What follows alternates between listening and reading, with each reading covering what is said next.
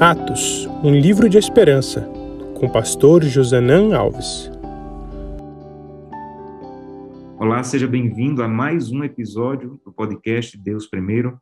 Estamos estudando o livro de Atos, uma igreja de esperança, e agora vamos para o capítulo 7. É o décimo episódio, capítulo 7. Se você perdeu os episódios anteriores, você pode procurar no Instagram ou pode procurar nos principais canais de podcast.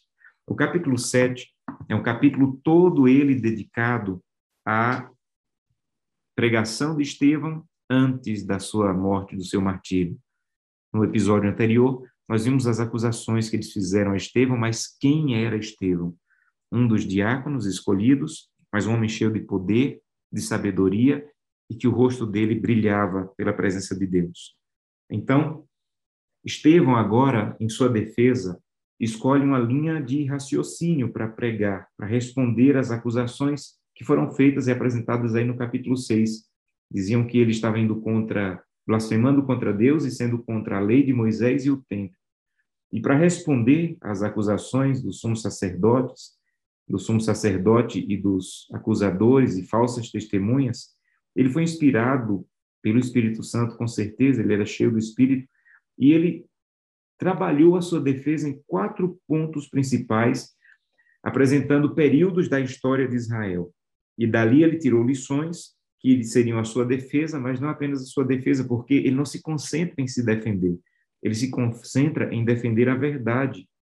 Ele não se concentra em se livrar, ele se concentra em dar o último chamado para aqueles homens que estavam acusando.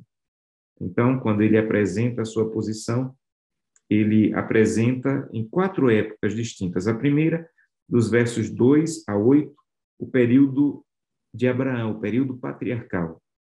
Depois, dos versículos 9 a 19, José e o exílio no Egito.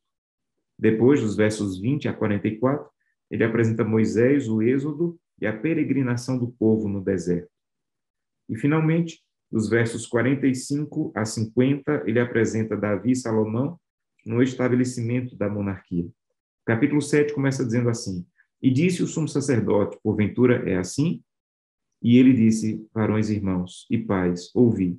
O Deus da glória apareceu ao nosso pai Abraão, estando ele na Mesopotâmia, antes de habitar em Arã. E aí ele começa a sua defesa.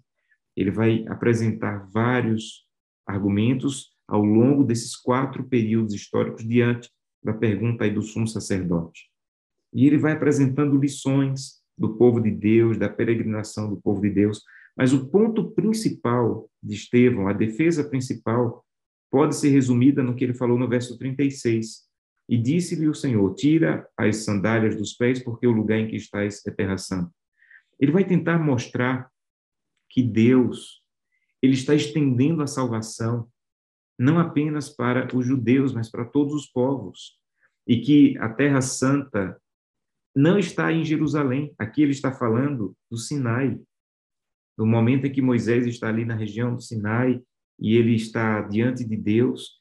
E Deus diz assim: Olha, aqui é santo, porque eu estou aqui. E quando Abraão ainda está em Arã, Deus está com ele, ali é santo também.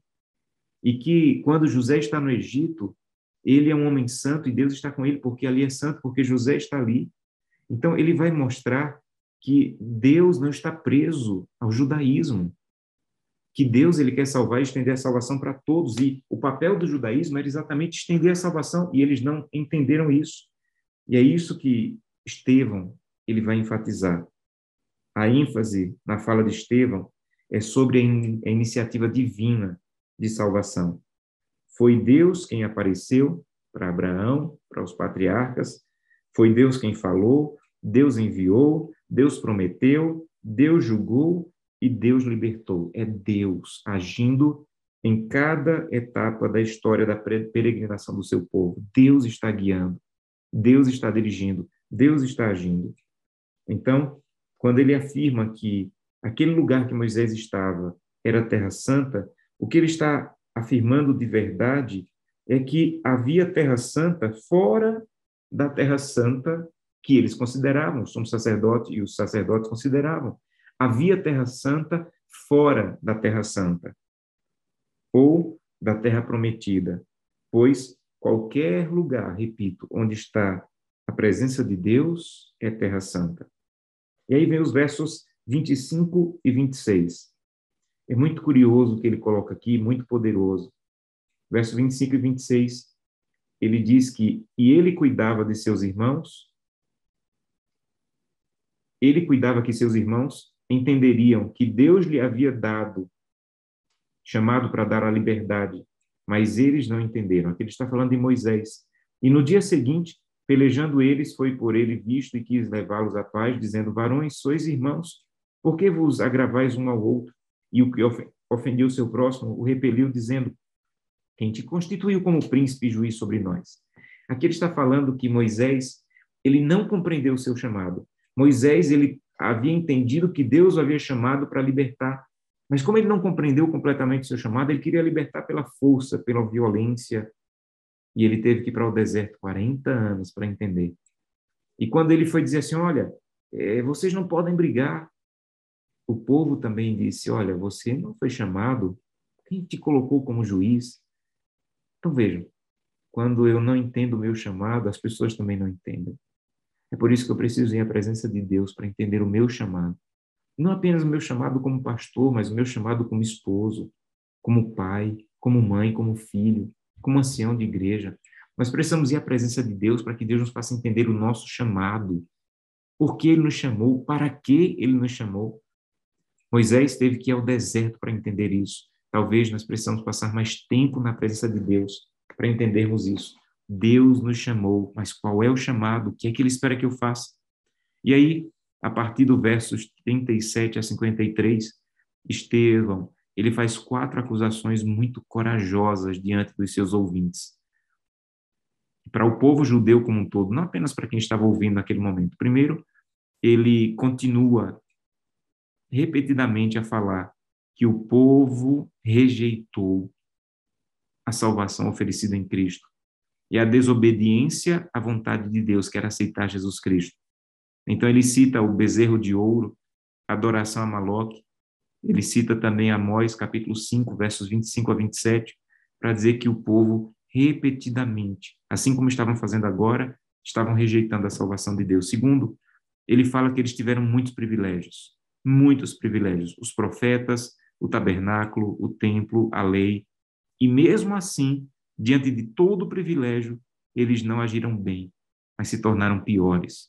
A terceira acusação que ele faz é que ele acusa os judeus de estarem limitando a Deus. E isso é um equívoco, pois Deus não estava preso ao templo deles, Deus não estava preso à adoração deles, Deus, ele queria salvar, e ele estava além e acima do judaísmo. E quarto, Estevão acusa a nação de terem açoitado os profetas terem rejeitado os profetas e, por fim, rejeitado o Filho de Deus, assassinado o Filho de Deus. Você deve lembrar que no sermão de Pedro, Pedro ele diz que foi por ignorância, já Estevão não. Estevão diz que foi por desobediência e rebeldia que eles rejeitaram Jesus Cristo como Salvador. Sabem? O que Estevão apresenta em sua defesa é também uma acusação ele não estava apenas se defendendo, mas acusando, tentando despertar a consciência deles. Ele sai do banco de réus e se torna o juiz. Ele mostra que os judeus haviam interpretado erradamente a palavra de Deus, julgando que a presença de Deus estava limitada a Israel e ao templo de Israel. Estevão mostra que as grandes aparições e intervenções de Deus, eles aconteceram fora de Israel, fora do templo. Deus apareceu a Abraão na Mesopotâmia, a José no Egito, a Moisés no deserto de Midian. O trono de Deus estava no céu e não em uma casa feita por mãos humanas. Essa é a maneira de Estevão despertar aquele povo de maneira muito forte.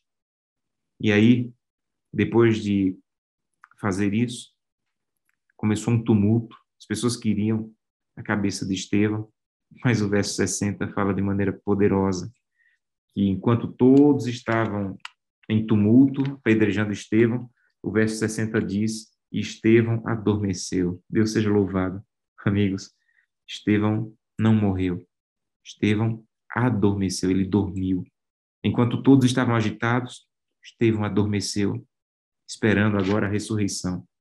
Eu gosto muito de uma citação de William Barclay, que ele diz que, para Estevão, o terrível tumulto terminou em uma completa paz. Chegou-lhe a paz que sobrevém ao homem que fez o que era certo, embora tenha que morrer por isso. Chegou para Estevão a paz que sobrevém ao homem que fez o que era certo, embora tenha que morrer pelo que é certo. Deus nos ajude para que possamos ter a certeza de morrer, se for necessário, mas ficar do lado que é certo.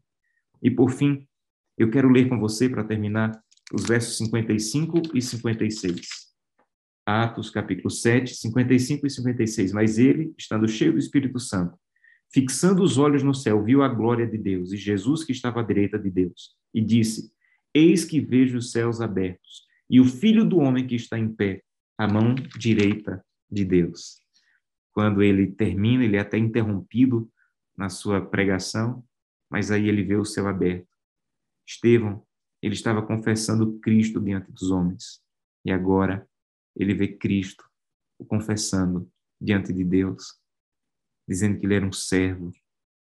Eu gosto muito da citação de John Stott, que ele diz: Estevão queria provar que a igreja de Deus é um povo e não um edifício. E as palavras de Deus são as escritas e não as tradições. Se isso for respeitado, então, em outras palavras, se a palavra de Deus for respeitada, então o edifício e as tradições, eles podem continuar. Não há problema algumas tradições, não há problema edifício, desde que a palavra de Deus esteja acima disso. Que Deus nos abençoe para que possamos ter a certeza, a segurança e a fé de Estevão e a firmeza de alguém que não abre mão dos seus princípios mesmo diante da perseguição. Vamos orar? Querido Pai, muito obrigado pelo estudo do capítulo 7, um capítulo tão profundo, Senhor, de um homem tão corajoso. Ajuda-nos a ter essa firmeza e coragem. É o que te peço em nome de Jesus. Amém.